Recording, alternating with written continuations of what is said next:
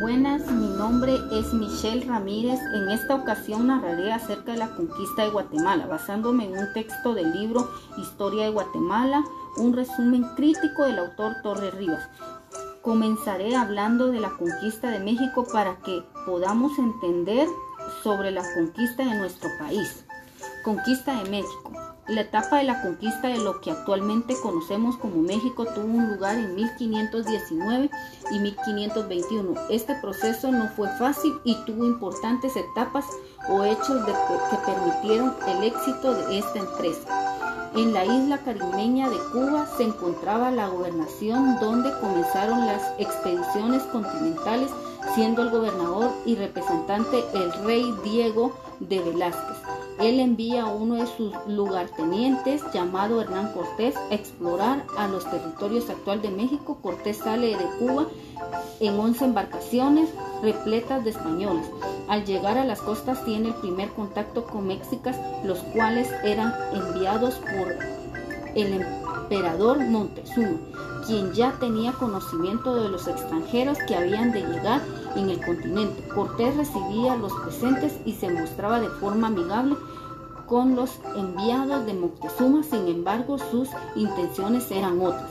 Posteriormente a los hechos, Cortés decía iniciar el proceso de conquista sin tener autorización del gobernador Velázquez, desconoce la autoridad y ordena uno de sus hechos coercitivos quemar las embarcaciones para que ningún español pudiese regresar a Cuba y les obligaba prácticamente a apoyarlo. Al intentar las tierras mexicanas, comprende de que para tener éxito el objetivo debe aliarse con enemigos mexicas para poder someterlos. Para este entonces los mexicas, también llamados aztecas, eran un fuerte imperio que había sometido a muchos pueblos cercanos. Debido a esta situación no fue difícil para Cortés formar alianzas tlaxcaltecas para que los condujese a las rutas y poder llegar a la gran ciudad Tenochtitlán desde México. Pacta esta alianza con Textlecas, llevando a los penínsulas a la gran ciudad de Tenochtitlán, la cual se encontraba sobre un islote dentro del lago Texcoco. La primera impresión que tenían los españoles es de asombro, pues se imaginaban encontrarse una enorme ciudad en este tipo nuevo de continente. Montezuma recibe los cordialmente a Cortés y su ejército. Su estrategia es ganarse la confianza de invasores para luego atacarlos. El emperador recibe a los españoles y aloja dentro del palacio. comparte los mejores lugares con Cortés. Estos acontecimientos no son bien vistos por la población mexica, quienes tomaban una actitud de rechazo en las supuestas alianzas entre Moctezuma y Cortés, lo que desconocerían es que el español ya dentro del palacio toma de rehén al emperador azteca y le obliga de forma encubierta a hacer que él quiere. Posteriormente, informantes tlaxtecas la trasladan las noticias en secreto a Cortés de que el pueblo mexicano está organizado un amotinamiento en su contra el lugarteniente le ordena a Montezuma salir a aplacar al pueblo con un discurso disuasivo. Pero cuando los mexicanos ven su emperador, en lugar de dejarse convencer, le abuchean y le tiran piedras en señal de desaprobación. Se dice que uno de estos proyectiles alcanza en la sien de Montezuma, provocándole la muerte del impacto. Comienza entonces la lucha entre españoles y mexicanos, quienes pelearon ferozmente, lograron con tendencia a expulsar a los peninsulares y derrotarlos en lo que era la historia de México, conocida como la Noche Triste, en donde parecen muchos españoles e indígenas, y los mismos se ven derrotados frente al poderío azteca. Hernán Cortés no se da por vencido y posteriormente esta derrota contraataca en el año 1521 los mexicanos a la vez con su mejor estrategia, el cual consistaba en, en las armas, embarcaciones para atacar vías marítimas a.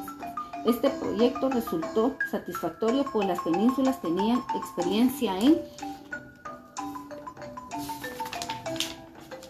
en lugares dentro del mar. Los aztecas aún a esto vieron favorecido debido a que los vinculada a enfermedad traída con los españoles. Había diezmado a buena parte de población, por lo tanto se encontraban vulnerables en el momento en contra del ataque. Por ellos perdieron la tropa de Cortés irrumpe Tenochtitlán, somete a un nuevo emperador Cuauhtémoc y asesinan a todos sus familiares.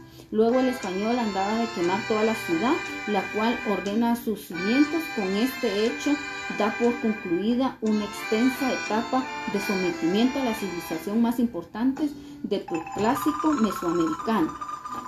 La conquista de Guatemala. Después de la conquista de México, Hernán Cortés envía a sus subalternos Pedro de Alvarado para que se encargue de someter a los pueblos más del sur de México.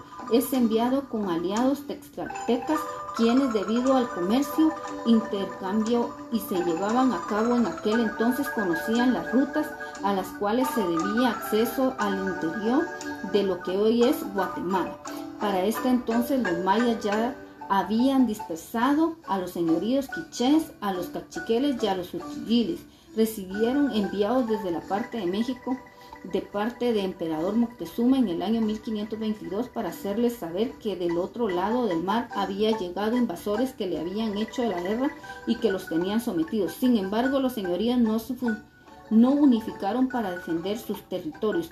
Al contrario, los cachiqueles enviaron una comisión ante Hernán Cortés hacerles súbditos y vasallos de ellos, traicionando la cierta forma al pueblo y creyendo que por medio de esta alianza sometería al señorío quiché enemigo suyo durante mucho tiempo. La conquista de nuestros países puede entenderse en dos fases. La primera se dio cuando Pedro de Alvarado ingresó a sus tropas y aliados por lo que hoy en día en Retauleo en el año 1524 inmediatamente sus soldados leyeron y requirieron el cual este tipo de ordenanza en donde los pobladores se sometían bajo los órdenes del rey del imperio español a las primeras poblaciones.